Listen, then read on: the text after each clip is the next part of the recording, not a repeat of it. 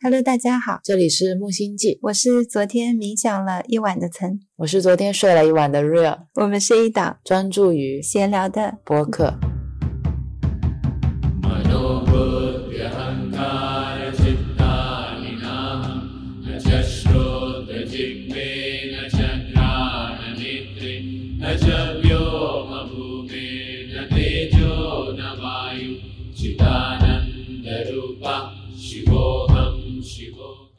今天是二零二三年二月十九日早上九点五十二分。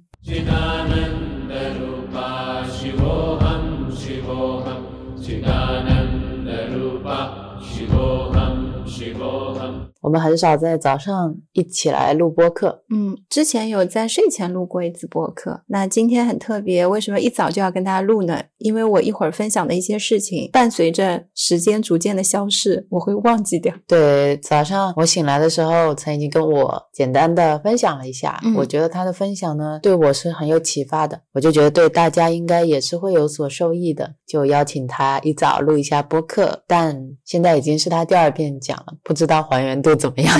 先要感谢一下我们的好朋友 Cindy，因为昨天他跟 Rio 分享了一个活动。这个活动呢是印度的大湿婆夜。其实，在印度每个月的农历十四号或者新月日的前一天都叫湿婆夜，但是在一年中会出现的十二个湿婆夜中，只有二月到三月这个大湿婆夜是最具有灵性意义的，因为在这个晚上呢，地球的北半球会处于一个高能量的状态。这种能量状态呢，很容易把我们人体内的能量也激发出来，所以他们会利用这一点，在这个晚上会做一个持续整晚的节目，而且在节目中都是希望大家可以一起保持脊柱冥想，保持清醒状态。之前我其实也是不知道有这个活动的。当 Cindy 最初发给 Rio 这张海报看的时候，对我来说最熟悉的是海报上的萨古鲁。我以前看过他的一些视频，包括最近有冥想，看到有一部分冥想。公众号也经常会分享他在跟我们分享一些对事物的看法，对他的印象只停留在视频里，我也从来没有看过有任何跟湿婆夜相关的一些活动。当时就觉得可能是大家聚在一起的一个庆典活动。对，当时 Cindy 说他一打开，发现有非常多不一样的乐器，还有一些。音乐家一起在演奏，歌曲都非常非常好听。他听着听着就停不下来，已经听了很久了。我进去的时候发现，真的是乐器的声音非常好听，让你一打开就完全进入到音乐的环境当中，心情是非常的平静的。然后会看到摄像机也很简单，就是在拍那些乐手在台上演奏。有时候会切到台下，你看到很多台下的这些今天会彻夜一起庆典这场活动的人，他们脸上是洋溢着喜悦的笑容。他们很幸福，所以我就觉得自己也很幸福，收到了 Cindy 这样一个分享。本来呢，我没有想过我自己是会要参加这次活动的。我觉得就像你打开电视看一个电视节目，对对对，这跟我没什么太大的关系。它是别的国家现在在做别的国家的一些活动，我是没有看过。我今天通过视频的形式我看到了，现在随喜他们，然后也祝福他们，是这样的一种心情。但确实因为音乐太吸引我了，所以我不管是在洗澡也好，然后去床上也好。一直开着，Cindy 发给我们分享的有一个腾讯会议的链接。其实跟我们分享的这个主持人他特别的有心。中国跟印度那边它是有时差的。对，正常来说呢，他们这个庆典当中的集体冥想应该要到我们北京时间的凌晨两点多。但是因为肯定很多人这个点都要睡觉了，所以这个主播他就把去年的一个冥想视频把它中途放进来了，然后让我们在十二点的时候。可以跟着去年的唱诵，可以一起冥想。我当时就跟他一起冥想了，但我是冥想完了才知道，是他特地把这一段放过来，是考虑到有一些中国这边的朋友他们会睡觉，或者是想要在我们十二点的时候也有一次冥想。但正式的印度那边是两点半的时候，萨古鲁会再带大家做真正在印度时间那边的一个冥想，是这样的。所以其实我昨天晚上最初觉得参加了这一个冥想就已经很不错了。对，因为那时候我们刚好都洗漱完了，是到床上了，就觉得赶紧要去冥想。而且那个时候我一坐下来就很猴急的想赶紧开始冥想，因为他已经开始唱诵了嘛。嗯，然后曾就跟我说不行，要加一件衣服，你去拿一件衣服。然后我还一下找不到衣服，内心是有一点急促的，就像电影已经开场了。对对对，然后我迟到了，嗯就是这种感觉，内心不是特别平静的。其实不是一个真正说我今天要坐下来冥想的那种状态。我比 Rio 早洗漱完，然后我就坐在那个地方的时候，内心已经有冥想了二十分钟左右了。坐在那儿有点冷，所以我一直坚持让 Rio 说：“哎，能不能帮我拿一下衣服啊？能不能拿一下那个啊？”想 Rio 也能够等会儿冥想的时候不要冷嘛。其实做冥想的过程当中没多久，Rio 困了，对我晚上容易昏沉，然后他困了之后呢，就睡下去了，躺在那里。他说：“我睡下来听好了。”我就完成了第第一段的冥想。完成了之后呢，我也想说。那镜头已经切回到他们现场了。这个时候，萨古鲁他们都是在聊天，在说话，在解答别人的一些问题。我觉得，那我差不多也该睡了嘛。然后我就睡了。但睡之前，很多人都在期待两点半的冥想。我其实也有一点期待，但我跟自己说，这不是一个必须要参加的活动。如果说我是为了介绍上面说的，要得到今天晚上特别强大的能量，怀着这样的这种欲望来进行这次活动呢，它是一种贪欲，它不是我真正想。要参加活动的那个初衷不纯粹，我就觉得那就把这个交给我自己的心。如果我今天会在他冥想之前醒来，那我就会参加他整晚的冥想。如果我今天睡过去了，一一觉睡醒是到明天早上，那就看之后的录播。对这一切心理活动，包括后面发生的事情，我已经在睡梦中了，所以我什么都不知道。等我半夜转过身想要抱一抱的时候，发现床是空的的，然后我就想，很可能去冥想了。我当时是这么想的，我说挺难得的，然后我就继续 翻了个身睡觉了。在 Rio 熟睡的时候呢，我也熟睡了，差不多睡了一个多小时的过程当中，好像脑袋里面有一个潜意识突然明白了很多的道理。我在萨古鲁要开始引导冥想前的半小时醒了，也就是我差不多其实只睡了一个多小时，但从我睡眠的那个时间来讲，我以为我已经睡到了三四点。过程当中有想到了一些，比如说突然觉得自己是懒惰的，很多时候然后有一些。些善知识送到你面前的时候，你就会有找很多理由。就像今天晚上萨古鲁他们有一次共修的机会，大家可以一个晚上在这里欢庆师婆。你可以在这边冥想，你可以跟他们一起去喜悦，可以参加他们的问答，可以去学习。但是我会说，我从来没有怎么深入的接触过印度的一些神明，我也没有练过瑜伽。萨古鲁对我来说也是比较陌生的，我只看过他的一些视频，也没有系统的去看过，好像这些跟我没有什么关系。我现在更多的是在练习禅修，晚上的时候，我刚才冥想都已经做过了，我打坐已经做过了，今天的练习时间也已经到了。就在这样想的时候，有一个很直接的声音就说：“对啊，就是因为这样你才没有精进啊。当有东西来的时候，你就是会有很多的念头叠加在这些知识的前面，所以你永远看见不了那个知识的真相。我的心是。没有完全开放的。对，曾在说这一段的时候，我其实也蛮有感触的。我想起自己在一边刷牙一边看这个庆典的时候，当时脑子里面也是充满了念头。我之前好像在跟曾一起看过这个萨古鲁的几个视频，内心当时是有偏见的，好像是因为他特别指出了女性的一些特征。所以我觉得他这个人有性别偏见，然后我就没有怎么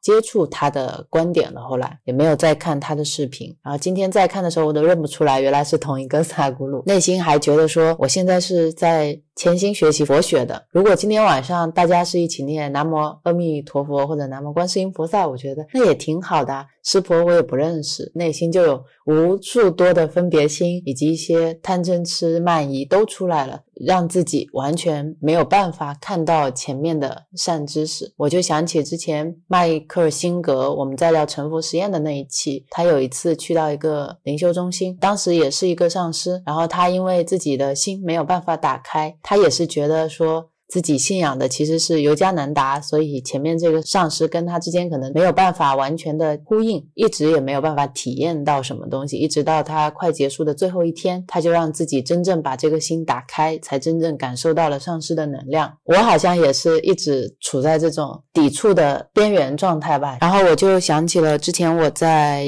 木星记修行分享了释万行在降伏其心里面的一段分享，他说如果我们不具备。修行的良知或者良知不够的话，即使善知识来到我们面前，我们也会觉得它不如自己。因为当你良知不够的话，就像一个容器不够大，它容纳不了比它大的东西。所以很多时候我们遇到了善知识，但是因为自己无名太重，或者说福报不够，遇到他却认不出来。他那段话的最后一句是说：如果你认可他，也可以说你的福报够了。感受也是非常深的，但是那是当时的我。等到我再看到萨古鲁的时候，我就变成了这段话里面说的那个福报不够、无名太重的人，就觉得不行，这是一个有偏见的老头，我不听，我不听。但是他在中间唱诵的那一段，我还是很被他的声音所打。动我昨天晚上想到的最打动我的一段话，也是刚才 Real 读的一段话。那天木星记修行在发的时候，我看到了，我感触很深。但是那种感触是停留在文字层面的，文字跟头脑的一种。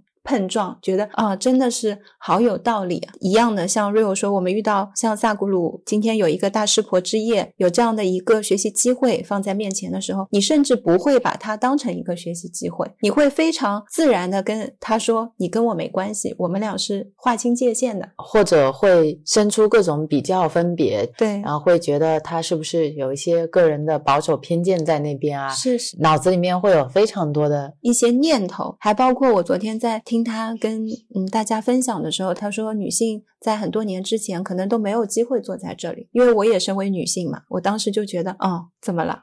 就心里有一种怎么了？那我们现在也是努力过来了。你不在他想表达的那个意境里面，如果你只是用你的念头去解读，每一句话都可以变成很扎眼的刺，但那些刺其实都是你心里的刺。对，是我心里的。他没有说他对女性有任何的偏见。他在陈述一个事实，而且同样一句话，有一些女性觉得受到了侮辱，有一些没有。那为什么是你觉得受到了侮辱呢？是当时我看到他说完这一段话，镜头往下拍的时候，有一些女生在点头。不在那个环境底下，我可能也没有像他们有这么深的一些感触。我是用我现在我所在的这个环境，我的国家去带入了他的那一段话，还跟我产生了链接。明明我前面说，哦，印度我也不是很熟。萨古鲁这个老师我也不是很熟，师婆我也好像不是太了解。但现在在听到一些话的时候，你又自然的把自己跟这些话又放在了一起。那我当时看到了，我就说自己的念头还是很多，分别心还是很重。但是它是我的镜子，我就是很好觉照自己的一个机会。我觉得不必要去字字句句的去计较或者分别他说的到底是对的还是错的，是在什么语境下说的，他是不是有一些我们语境的缺失。我现在已经学会了李欣老师的。偷懒的办法了，你就去听这个声音，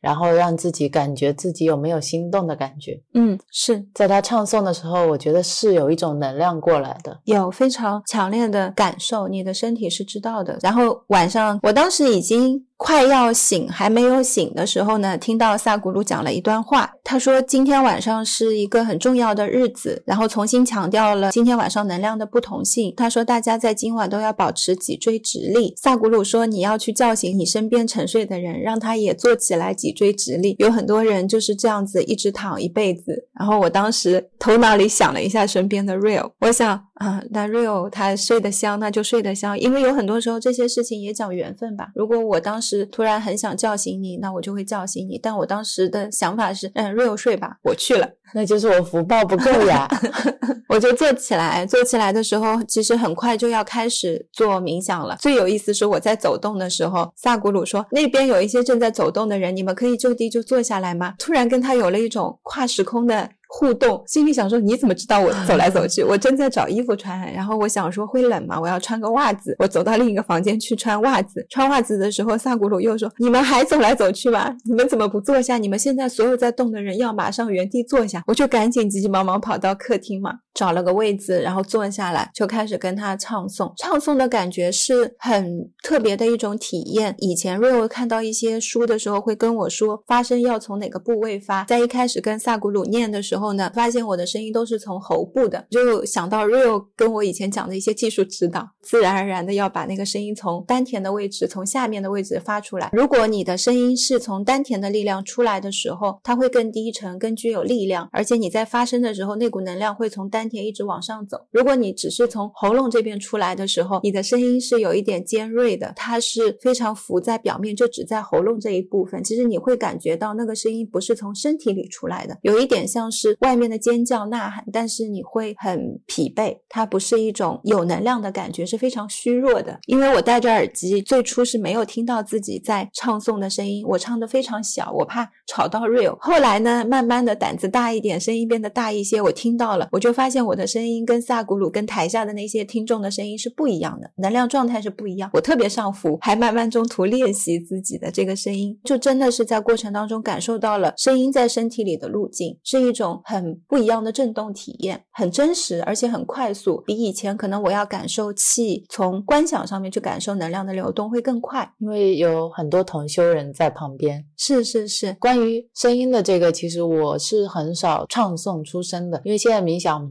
很多时候就是在听，不管是冥想引导语，还是音乐，还是念观世音菩萨名号、修耳根圆通，大部分时候我们只需要接收声音就好了。其实很少真正跟着它去念诵出来。我之前更多练习的是用意识发声，就是我如果念像上一期跟大家说的南无阿弥陀佛，把它按照自己的脉轮一样的落在自己身体的不同部位的时候，我是用意识在心里面发声的。然后像六字大明咒也是一样的。如果你这样去观想的话呢，你就不会把发声这个事情局限在你的喉咙部位，嗯，就觉得只有你的喉咙才可以发出声音。你其实全身上下都可以发出声音。就像我昨天在看一本书叫《人生中必要的失去》，他在里面有分享到一个案例，是有一对兄弟，他们的爸爸已经植物人很多年了，有十年吧。然后有一天，他们两兄弟在看电视的时候，发现他爸爸从椅子上摔下来了。他们知道可能爸爸要出事了，就想打电话。这个时候，他们都听到了十年来没有听到的声音，就是他爸爸跟他们说：“你不用打电话，告诉你妈妈我爱她。”他说：“没事的。”他爸爸就去世了嘛。后来，这个兄弟里面的那个弟弟也成为了一名医生。他说到现在，医学也没有办法解释他爸爸到底为什么能发出那样的声音，而且他们俩兄弟都听到了。但是从他爸爸的脑部的损伤程度来看，他是没有办法发声的。那也造成了他心中一直的一个疑问，就是这个声音到底是谁发出来的？到底是哪个部位发出来的？其实就是我们的心，你的心就是可以发声的。如果你用心的话，或者说你用丹田，用各种。部位的能量都是可以发生的。我想起之前在修耳根圆通的时候，曾跟我说，其实你也不是只有耳朵可以听声音。他说他会用手掌心去听声音，会用脚趾头去听声音，接收到的声音过来的感觉和方位都是不一样的。但有时候我们就是把自己局限在了耳朵，对，局限在了五蕴，局限在了眼耳舌鼻身，然后你就没有办法去真正的感受你身体的其他能量吧。这个声音我一开始是在清醒。的活那个作者里面让我觉得很震撼。他坐在椅子上面说，脑袋里面跟他说话的那个声音是谁？我就发现，当你静下来的时候，你去听到的脑袋里的那个声音是什么？它并没有有任何我们说的音波产生，但是你在脑袋里面接收到的那个讯息，它就是一种声音的感觉，就是有人跟你在说话，你还能跟他对话。对啊。然后再到后来去修耳根圆通的时候，我就知道，其实声音有很多种不同的方式，它可能从另一个角度去理解，只是一种讯号的传递。像昨天晚上唱诵啊，我是心里有一些不好意思的。虽然我觉得这种方式没有试过，我应该抱着开放的心态去试一试，但有一些念头，比如说。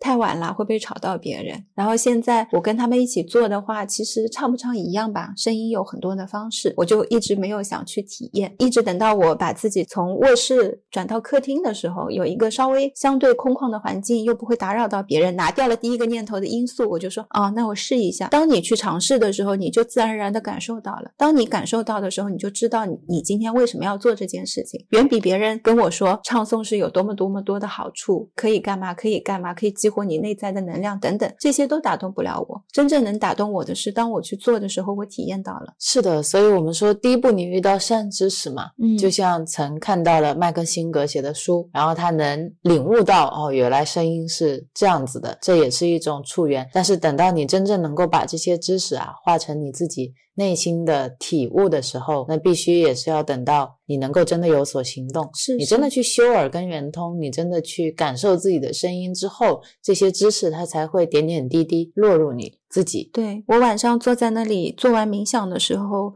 差不多是一个多小时的时间。当时我觉得跟我今天睡饱了是一样的，非常的清醒，非常的舒服，是一个睡眠质量很高的冥想的感觉。想起我也忘了哪个禅师分享的，他说睡觉也是一种贪欲嘛。是是，很多人一直觉得自己打坐的时候会昏沉，其实是因为你打坐的时候一直在消耗，你很紧张，或者你很想在打坐的时候达成一个什么样的目的，所以你一直是处于一个高度紧张的状态。打坐的时候就会觉得打坐完好累啊。但还有一些人，他们打坐的时候是属于一种放松，然后休息，然后充电、自处的状态，这样反而他们越打坐会越精神，会越舒服，甚至于可以用打坐来补充自己睡觉、睡眠所需要的能量。我们平时的时候，如果像前段时间我睡眠有几天不太好，早上做半个小时的冥想之后，整体你就知道自己能量状态就会回来，没有说一早睡醒睡不醒，很难受，身体很昏沉，头很重，就没有那种感觉。只要是冥想完了之后是非常舒服的状态，所以我特别爱冥想。昨天晚上做完冥想之后呢，我就想，那我能不能走动一下？有点想喝水，就起来了，因为看到他们冥想完了也会动一动。去倒水的时候，突然晚上觉得在一个黑黑的房间里面应该要有烛光，然后我就给自己去点了四个蜡烛。当我们房间有烛光亮起来的时候，非常非常的温暖。我走来走去，烛光没有摇摆。昨天的烛光看上去就像网上卖的电子蜡烛，那么的稳定，那么的悠长。烛芯点起来的光是细长型的，像一个水滴一样，非常的漂亮。因为同时点了四个，他们状态都特别稳。我说实话，我们家点蜡烛到这边也有点了两年了，我没有一天见过我的烛光那么稳定。最初在想，那应该是我昨天晚上没有开窗，走来走去呢。所以你会发现，他们比我更知道今天的能量状态是怎么样的。我反正有幸缺失了所有，点了烛光之后，喝了点水，我就又坐下来了，就已经开始其他的活动了。就在想，那我今天晚上是不是要做到凌晨，做到我们这边的有阳光进来的时候？我什么时候要结束呢？我还有一些其他的行为，比如说现在萨古鲁不讲话了，大家在唱歌，那我是不是可以打开微信读书看一下书啊？那看了一会儿微信读书，我想，诶，妈妈还让我在淘宝上买个什么东西，我是不是趁机可以这个时候打开淘宝看一下？当你手机在这样切换的时候，就有另一个声音在问自己：你现在在做的这些事情，你现在在想的这些念头，你白天也可以做。那你今天又为什么坐在这里？突然有一个学生背背抽了一下。对哦，那我今天晚上又为什么坐在这里？坐在这里是今天晚上跟大家来一起体验大师婆之夜，体验这个能量的流动，体验我第一次这么晚还在冥想。那我现在又在做什么呢？我在想的，我在做的这些事情跟我现在要进行的体验是完全无关的。我在关注些什么？在想这些的时候，虽然他们已经结束了冥想，我就又让自己回归到了冥想的状态，然后我就闭上了眼睛，我坐在那里，我听他们的音乐，用耳朵听他们跳舞，去感受他们快乐欣喜的那种感觉，充满了感恩。这样坐在那里，非常的平静跟快乐。等我再睁开眼睛的时候，看到我们的聊天室里面会有人在说：“还有冥想吗？早上几点太阳会出来？还有人在吗？这是你们第几次来看这样的一个大师婆之夜呢？”啊，这件粉色的裙子我很喜欢，这个舞蹈它的节奏也太快了，感觉跳起来好恐恐怖。这个人穿的鞋子怎么这么紧？接下来他们又会说，已经是看了好几年的大师婆之夜了，这是第二次看，这是第三次看，等等等等，很多的交流在半夜的时候。当我看到这些聊天的时候，我内心也很感慨。每一年很多人有很多次机会走进大师婆之夜。今天跟萨古鲁他们坐在一起冥想共修，去庆祝，但大家看到的是这一些，大家的衣服、他们的鞋子，这个舞蹈的感觉是怎么样的？其实很多时候我们还是会在念头层面，在头脑的层面。在体验这些东西，就是会觉得有一点可惜。但同时，当我关注到他们这些念头产生分别心的时候，我内心也知道，我跟他们并没有差别，因为我现在就在想他们所想的东西，还叠加了一个念头，在烧柴火，把这些东西一起打包，再回收，我就再次进入冥想的状态，再让自己心安静下来。就是这样一个不断不断绝招的过程。在昨天晚上，最后我是早上五点，我觉得差不多了，我要去睡觉了。在五点结束之前，我再重新做了一次冥想跟祝福。我感谢了师婆，感谢了萨古鲁，感谢今天晚上所有的人，让我有机会能够参加到这样的一次很特殊的一次体验。最后 ending 的时候，理解到了什么是杨宁老师经常在说的，你要去打破欲望。一开始我觉得打破欲望是这样的，比如说你说我想打破睡眠，其实是一种抵抗的关系。我今天就是不睡觉，因为睡觉是一种欲望，它是一种贪念。我要通过今天跟我的肉体进行抗争。你想睡，我就不让你睡。为什么会有这么大、这么难受的那种拉扯跟分离感？是因为我要打破，就打破对我意味着一种抵抗，一定是有一个非常艰难的过程的。这是我原先对于打破睡眠这件事情的一种初步印象。包括其他的这一些，我觉得可能也是会要经历这种拉扯的过程的。但是昨天晚上，其实这种平静的，我也突破了睡眠的体验，对我来说是一种新的打破睡眠的感受。就是其实你不需要去抵抗它，你反而应该是带着一种平静的接纳的心。我其实能够接受我今天晚上是不睡觉的，我也能接受我今天晚上睡觉。其实睡与不睡，对于今天晚上我体验这件事情本身来说，不是特别大的关键。关键的是你的心在哪里。如果我的心今天落在我不睡觉，我是为了去获得今天晚上这份强大的能量，那你可能什么都得不到。但如果我今天说，那好，如果今天我不睡，我只是想跟大家一起愉悦的、尝试性的去体验一下，看看会发生什么，没有带什么更多的一些预期跟期望，因为我。我也不知道我会在什么时候想睡觉，我也不想在一开始什么事情都还没有发生的时候就去控制自己，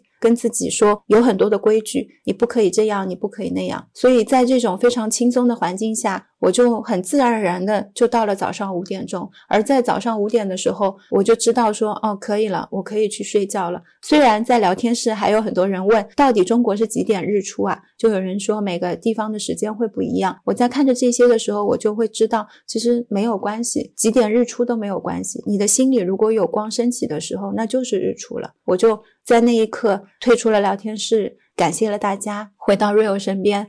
回去的时候，Rio 就说。你回来了，我就刚好那时候也醒了一下。嗯，我是五点多一点睡的，大概早上九点左右醒。醒也是很特别，因为我早上有叫了菜，他们会送到家里面。我手机一直是无声的，但是我眼睛睁开醒的那一刻，就是电话打来的时间。就好多事情会觉得很巧合，因为你的心里面有时钟啊。对对对，我有一个能力，就是我知道现在是几点，知道什么时候谁会来找我，这是一直以来的一种能力。以前就。会有，然后我睡醒了之后的状态也没有说我昨天没睡饱啊，是非常精神奕奕的，很饱满的，很充实，觉得内心非常的干净，非常的透亮，很舒服。我觉得这种状态并不是说我一定要参加大师婆之夜才有。我如果能够静下心来做冥想，完了也是一样的一种感觉。其实最重要的不是一个你特定一定要去做什么事，也不是一个特定的外在环境，是是，不是说我今天好像错过了，是不是就等明年？我当时就在想，如果我今年没有准备好，比如说没有办法跟大家一起通宵，或者是呃能够去参加大师婆之夜的共修冥想，那就是我今年没准备好。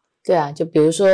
Cindy 没有发这个链接过来，或者比如说我们没有开始进行日常冥想，是，或者比如说我们没有开始学佛学，或者我们看到印度教的这些理念，就是心里特别抵触。如果说你内心怀着非常非常多这样的想法念头，那你就是福报不够啊，就是错过了，是错过了。而且你错过了，你并不会知道自己错过。可能很多年之后，等你心再开一些，再懂了一些道理，领悟了一些道理的时候，你回头去看，你会知道你错过了什么。就像昨天一个好朋友跟我说，他最近离职了，也在听我们播客，问我有没有什么。最近对我有启发的一些书可以推荐的，我说，如果你想要向内探索的话，也可以从麦克辛格的《清醒的活》开始看。他说他之前看过《沉浮实验》，但是没有什么感觉。我说现在可能不一样了，其实书一直没有变，变的都是我们。是是，而且你的心每开阔一分，你能看到的东西就越多。嗯，我们的很多的怀疑都是在你慢慢做的过程当中去消解掉的。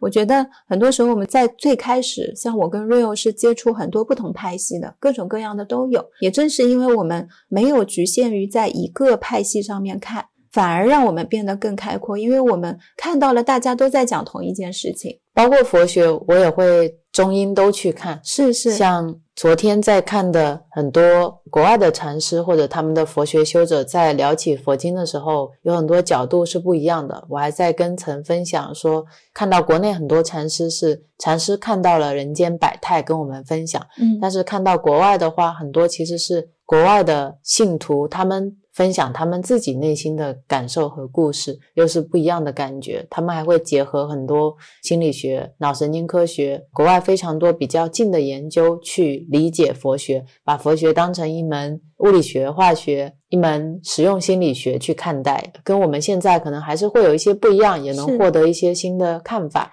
书里面有一句话说：“他说佛学不是一门宗教，它是一门新的学科。嗯，内心的心嘛，是是，我非常认同，确实是这样的。因为当我走进佛学的时候，非常确定内心的那种感受是真的，是我寻找了这么多年是真的，但它并不代表。”我就变成什么样了？有很多人觉得我走进佛学，好像像我妈妈就觉得你是要出家吗？你以后是像那些阿姨一样念佛吗？其实大家有很多既有的认知观念。嗯，就像杨宁老师说的，他其实来到异度门或者子规家，他不觉得你一定要信佛才可以。你如果有其他的信仰也没有关系。其实佛教它是佛的教育，是是是一种善知识，是一种智慧，对，是一种般若，对，真的是一种需要良知才。能够走进，能够听得懂，因为现在发现有很多知识，它就摊在那里，就在马路上全部打开给你看，但是你路过了就是看不见。是的，而且很多时候你会用很多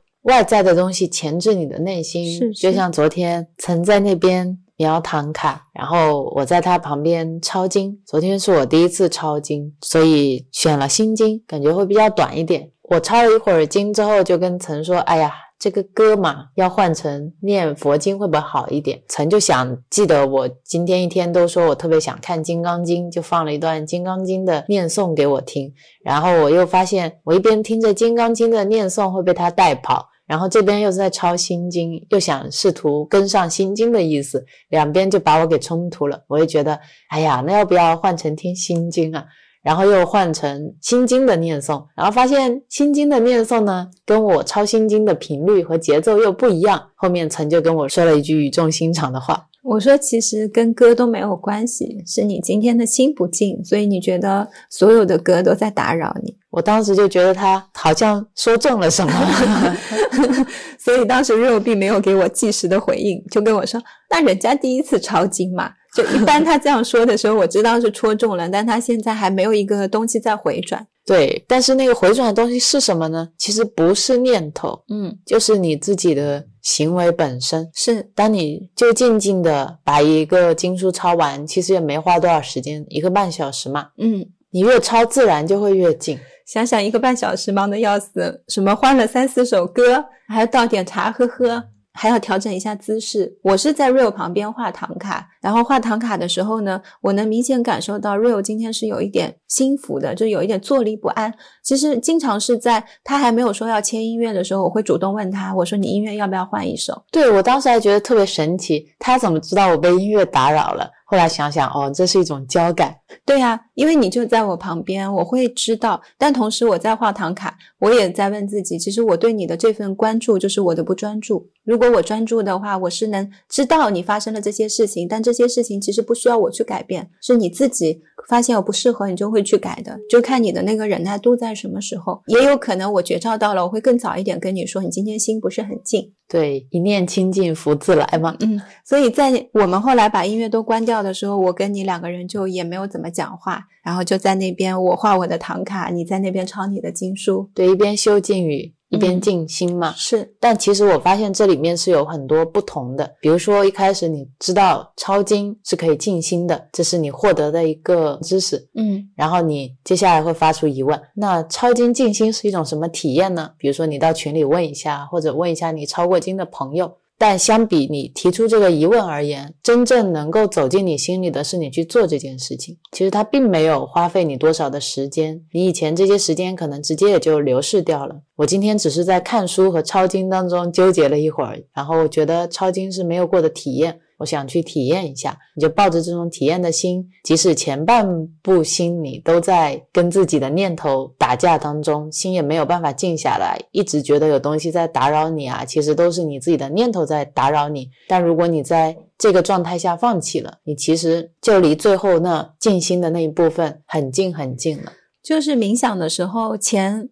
四十几分钟，我们大部分普通人都是散乱的。你冥想五十分钟，你只能体验到最后那短短几分钟的一个静心，但大多数人在半个小时的时候就结束了。对对，就像我抄经抄到一半，如果你没有接下去抄，就结束了。跟我平常可能洗一个脉轮，半个小时刚洗完结束了。我跟陈说，我才刚刚静下来。是就是你刚觉得音乐停掉了以后，你可以进入一种很静、很静的状态的时候，时间结束了的那种感觉。对，而当你继续做下去，你才能真正体会到什么是静心。是，就像我后面把那半部经书抄完的时候。我才体验到了抄经跟冥想有一样的感觉。我每抄一个字的时候，我也没有在纠结心经本身是什么意思了。我会在心里去默默的祝福，把我的祝福送到每一个字里面去。我还打趣跟曾说，这是一幅充满了我的祝福的心经，我的所有祝福的能量都凝结在这些字里了。抄完之后，跟我平常冥想完是一样的感觉。是一开始 Rio 有一些些很浮躁的时候，我感觉他是很想一边抄一边会。记得心经在讲什么，是想要去理解他们。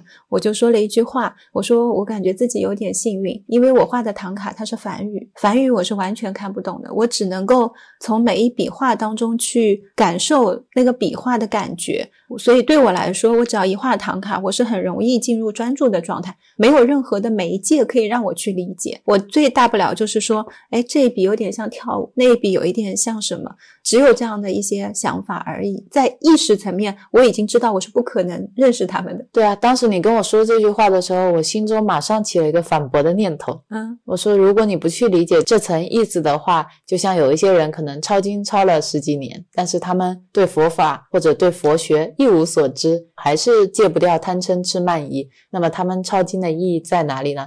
我当时脑子里面起了这样的反驳，但是等我抄到后面，我自己就回答了我自己。其实抄经这个行为本身，如果你把它定义成一种知识的获取，那我去看书就好了。嗯，我其实看完《心经》一会儿就看完了，我还可以去看各种禅师去讲《心经》，我一个多小时的时间可能能看完小半本星云大师讲《心经》呢。是，那我为什么要在这边以这么慢的节奏去写这个字呢？其实抄经它就是一种冥想，但如果我在这个冥想的过程中，希望去用头脑去理解知识的话，反而是一种。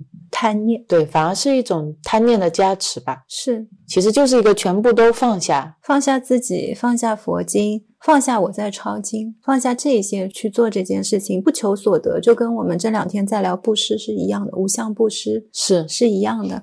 你一旦想要获得什么，你其实就在相的层面。如果说你在着相的这个层面上面，你去获得的任何东西，它是相。对，在这里我要分享我今天早上在木星记修行分享的这个无相布施了。嗯，星云大师讲的小案例，我也是非常感慨的。他说有个信徒非常的虔诚，有一次他遇到水灾，他就爬到屋顶上避水。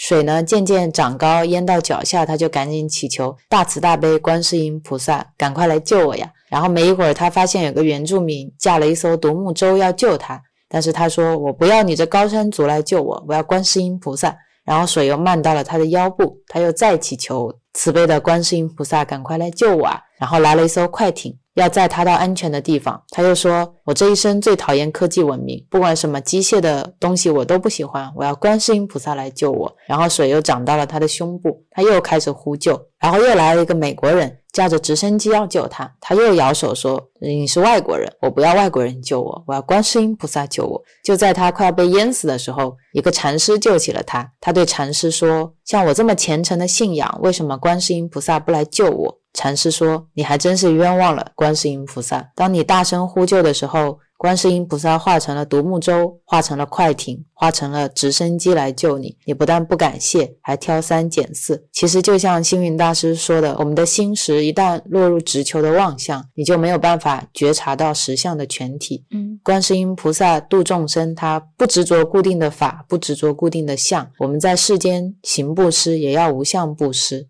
就让我想起一开始我们聊这场大师婆之夜。如果说观世音菩萨化身成萨古鲁，化身成湿婆之夜，化身成这次活动，但我会觉得我不要，这是印度教的东西，是这个固执的老头，我不要，我不听。其实也是跟这个快被淹死的人是一模一样的。是是，当我着这些相的时候。我自然就会错过善知识。对，因为有相起的时候，你没有办法升起智慧。你很多东西，像我们现在很多朋友他陷入问题，我经常会说，当你被这些念头、被情绪裹挟的时候，你是你，但不是那个能真的帮你解决问题的你。就像现在你是深陷于泥潭，你其实现在最要做的是拉自己一把，或者是有人路过说我要拉你的时候，你把手伸出来。大家一起从泥潭里起来，你才有可能看见哦，原来我在一个泥潭里，可能后面的心情是哦，只是一个泥潭。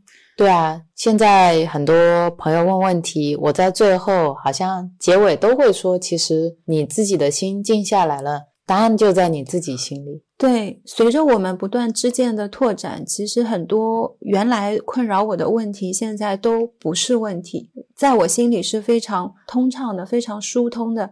一个东西拿出来，我就知道它是为什么会变成这个样子，是寥寥分明的。所以。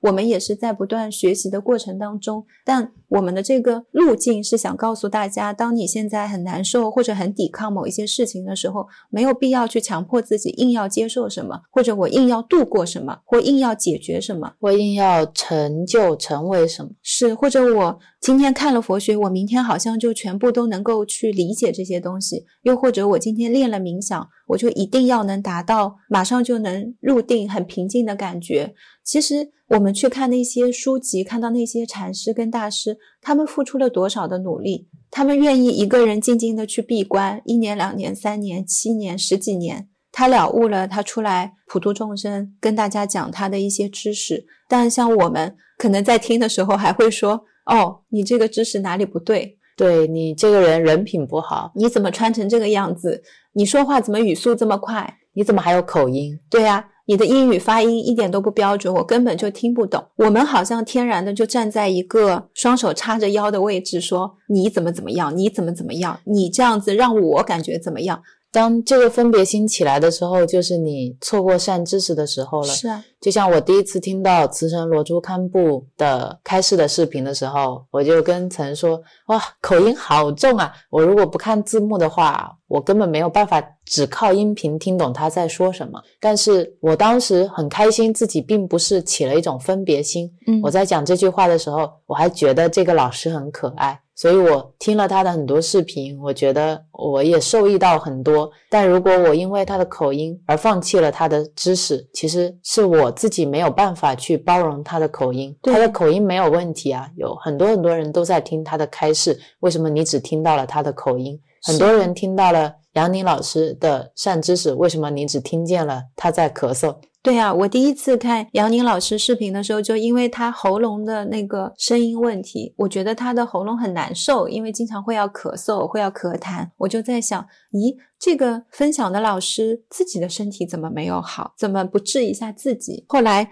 我们看了他的一些经历之后呢，慢慢看他的视频，有一期他就在说，他压力有时候也会很大，他坐在那里啊，不小心咳了两下，他就会听到一些学生的声音嘛，就说，哎，老师今天又咳嗽了。老师怎么了？他喉咙还没好吗？他有没有吃药啊？他就会听到很多大家内心对他的一些关心的声音，就会说：“我咳嗽了，所以我在喝川贝枇杷膏啊，我没事啊。”反而是我们的这些念头，其实让他有事啊。是的，是的，在这一段我也蛮感慨的。我昨天跟你说，我在冥想的时候不是在祝福嘛？嗯，祝福所有的人，把我的功德回向给所有的人。我本来想祝福一下自己的喉咙，后来想想。我还是把这个祝福送给杨宁老师，希望他喉咙早点好。是，然后我就想起他有一次在开市的时候，他说自己进来发现这个道场特别浑浊，他那一次还蛮生气的。很少见到杨宁老师凶，我好像是唯一一次见到他凶，唯二。也不算生气，就是讲话硬了一点。嗯，然后他就说，这个道场本来是很清净的地方，也难得大家有个地方修行。但是发现大家每个人都带着自己很多的执念、欲望、一些情绪来到这里，乌烟瘴气的。他当时说，就是有一点恨铁不成钢的样子。他说，如果今天即使他不在，你们如果有一百个人在这里，然后有一个人心里不舒服，其他九十九个人你们一起祝福他，那你们这个能量大到可能就可以化解掉那个人的悲痛了，而不是在这边去。每个人都心心念念想着自己的伤痛，是我当时觉得是这样啊。如果这样的话，道场就会变成一个非常无私、充满疗愈、充满治愈的场所。嗯，如果每个人坐在台下，不是在想杨宁老师怎么咳啦，他怎么咳嗽也不好，他怎么自己不会治自己，而是所有人听到以后，心里都会默默的祝福杨宁老师。把自己的功德回向给他，希望他的喉咙赶紧好。是，那这个道场其实很快就没有一个内心不圆满的人了。对，进来的人也会感受到更多的爱，他有可能这样的能量场域是能够让他去吸收更多的善知识。所以这就是一个很好的例子啊，还是一百个人。还是同样的道场，如果你每一个人都心系着其他人，无相布施给所有其他的人，反而这一百个人人人都圆满。是，但如果还是这一百个人，还是这个道场，每个人都心心念着自己的伤痛，那它就是一个乌烟瘴气的道场。对，什么都没有变，只是大家自己内心的念头变了。是的，所以这一期聊下来，不知道标题会叫什么。对，但我觉得有个很重要的点，就是希望大家不要错过善知识。嗯，我现在对善知识的理解是，你是需要去努力的，你要看更多的书。你在饮食上需要调整自己，因为它是一个身心配合。我早上醒的时候，突然意识到这两天也很巧，因为我们正好是把从过年家里带回来的一些荤菜都吃的差不多了，现在我们就开始吃素了，然后也开始喝蔬果汁。明显的是这两三天身体非常的清净，然后也是在这样的状态下面，我感觉冥想的时候念头会变得更少，更不容易陷入一种很昏沉的感觉。等到昨天晚上大师婆之夜跟大家。一起冥想的时候，我比平时会有更多的机会能体验到更多的一些感觉跟感受。对我特别认同的就是你自己也要努力。就像一开始打坐的时候，我老会说怎么观世音菩萨不来呼应我啊？怎么我看不到佛陀啊？但其实你们在不一样的频率，它本身就在你身边，只是你自己看不见。所以这是需要你自己去努力的，要不然一个善知识在你身边，你认不出来。观世音菩萨来给我洒八功德水了，我一点感觉也没有。不是他没有来呼应你，是他呼应了你，你却感受不到。所以很多时候确实是需要我们再更努力一些。我本来觉得陈妈已经是一个很努力的人了，虽然我经常提醒他延长冥想时间，他一直也会有一些念头来拖延。但是昨天晚上我确实感受到了他。有要精进的念头和发愿了，因为我精进一些，我能帮助到更多的人。就最近的就是 Real 嘛，他经常打坐会昏沉。我觉得如果我坐在他身边打坐，我的能量能够场域更强一点，他是不会昏沉的。是哦，就像拉玛那马哈西，大家坐在他旁边，你就能感受到自己内心的平静。有很多人，他们可能仅仅只是坐着。他们的存在本身就是一种福德，是你走进他，你想升起念头都很难升起，是他的能量就可以达到那样的那种状态。所以，当我看到瑞欧昏沉的时候，我知道是我还不够。我应该要更努力，变得更精进。在这部分，我现在可能能力只能顾自己，因为我在冥想上面还像是一个牙牙学语的小朋友。只是说比较幸运的是，我体验更多一些，感悟更多一些。但在很多书里面也有说，你有很多时候你在有感受的时候，对你也是一种练习。你要如何去看待这些看见的现象？你要怎么样去拿掉一些分别心？对，像杨定一博士也说过，他说最高的境界或者神通，它其实就是智慧，是不是说我在里面能看到什么东西是很了不起，而是。我在里面，我学到了什么？我通过冥想，我在里面，我是怎么样跟日常生活结合在一起的？当我睁开眼睛的时候，我的这份平静、宁静，我的这些智慧，我的这些想法，是不是能跟我的生活活在一起？那才是一个整体的我，那才是你时时刻刻都活在觉知之中。对，一样的觉照念头的方式，可以拿来觉照生活当中的各种事情。很多时候，你以为今天我懂了。就像前面我们举的例子，我以为我已经懂了很多东西了。当你遇到大师婆之夜的时候，这些挑战就还是会来啊。是是是，每一件事情你都要细细的去觉察，去向内探寻吧。我觉得很多问题不要着急着问出来。是，像我以为自己没有困惑了，但是每当我去看书的时候，我还是会觉得，哦，我原来的想法还是有欠缺的，有不完整的。像这些上师们都会给我很多。知识上的启蒙和启示，我觉得多看书确实是很重要的一个渠道，可以让你去跟这些大师有一些嗯交感吧。如果说是交感，能跟他们进行单方面的对话，也是非常非常受益的事情了。是书也不在多，今天有一本书，你现在觉得跟你比较相应，我看了之后感受很多，收获很多。你可以买一本纸质书到家里面再看一遍纸质书，慢慢的看，不同的阶段可以再回去。去看，你会发现，可能我今年这半年，我就只看了这一本书，它远比你看了十几本书收获更多。但想要获得这样的收获，你是要把这本书读到你心里去，用到你生活中。对，很多问题，别人问你的时候，你是可以跟这本书相应的。嗯，不断不断拿起来放进来融合的一个过程，它会变成你的东西。要不然书只是书，你只是你大师的思想，只是大师的，你永远没有办法真正去体验到它。如果你不用这个知见去指导你的生活，嗯，最后还有一段话，我好久没有跟大家说了。在以前的播客里也有说过，其实我们人生是很长的。你不管现在面临了怎么样的一些痛苦、难受的情绪，如果你放在这一世人生的这个时间线上面，是非常短的、非常渺小的一刻。你放在一个视频里，那一帧啊，根本连一个图像都见不到。只是你现在沉在里面了之后，你会感觉非常的难受。我现在如果跟你说，你这些感受它是真的，它也是假的，因为在此刻是真的，但一切都是幻想。我想跟你说，就是这样子。你有时候为什么会在此刻觉得特别的难受，是因为你的眼前现在只有这样一个时间线，只有这一个点，因为你着相了呀。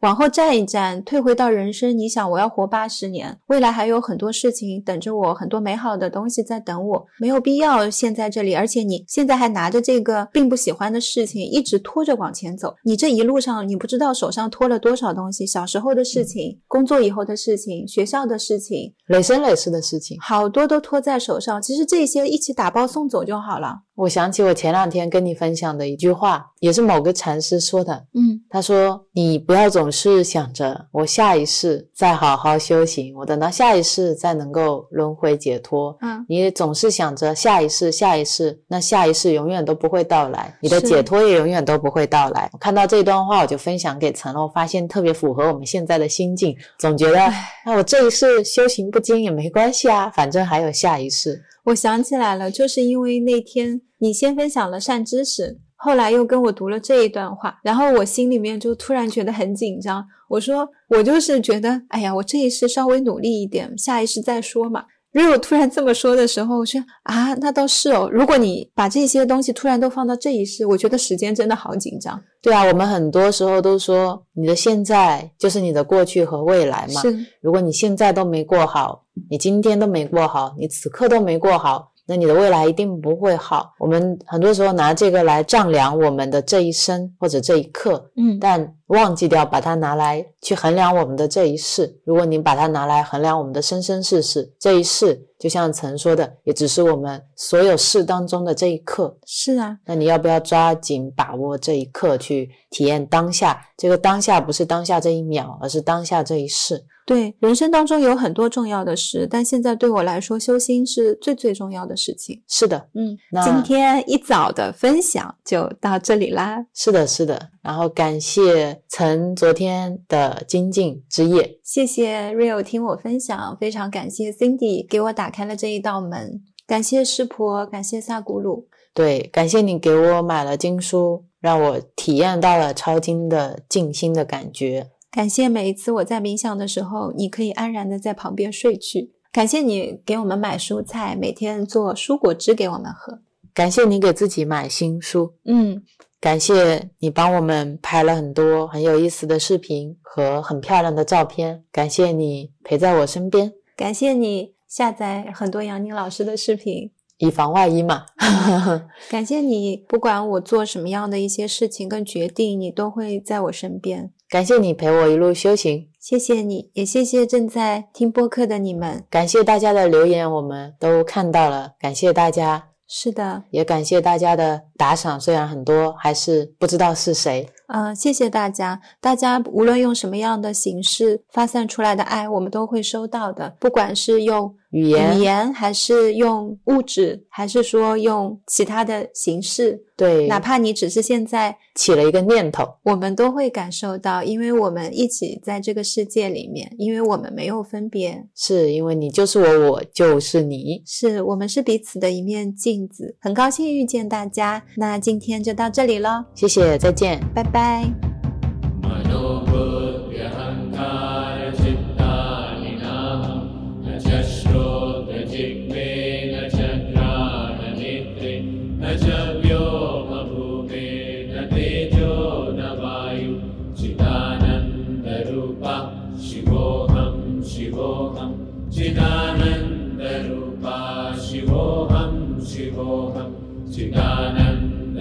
शिवोऽहं शिवोऽहं न च प्राणसंज्ञो न वै पञ्चवायु न वा सप्तधातु न वा पञ्चकोश न वा पाणिपादं न चोपस्थपायु चिदानन्दरूपा शिवोऽहं शिवोऽहं चिदानन्दरूपा शिवोऽहं शिवोऽहं चिदानन्दरूपा शिवोऽहं शिवोऽहं।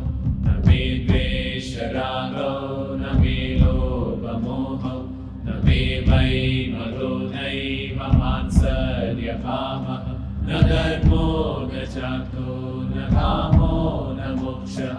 चिदानन्दरूपा शिवोऽहं शिवोऽहं। चिदानन्दरूपा शिवोऽहं शिवोऽहं चिदानन्दरूपा शिवोऽहं शिवोऽहं न पुण्यं न पापं न सौख्यं न दुःखं न मन्त्रो न तीर्थं न वेदा न यज्ञः। अहं भोजनं नैव भोज्यं न भोक्ता। चिदानन्दरूपा शिवोऽहं शिवोऽहं चिदानन्दरूपा शिवोऽहं शिवोऽहं शिवोऽहं। न मे मृत्युशङ्का न मे जातिभेदः। पितानैव मे नैव माता न जन्मः। गुरुर्नैव शिष्यः। चिदानन्दरूपा शिवोऽहं शिवोऽहं। चिदानन्दरूपा शिवोऽहं शिवोऽहं। चिदानन्दरूपा शिवोऽहम् अहं निर्विकल्पो निराकाररूपो। विभुत्वा च सर्वत्र सर्वेन्द्रियाणां। न च सङ्गतं नैव मुक्तेर्न मेयः चिदानन्दरूपा। शिवोऽहं शिवोऽहं। चिदानन्दरूपा। शिवोऽहं शिवोऽहं। चिदानन्दरूपा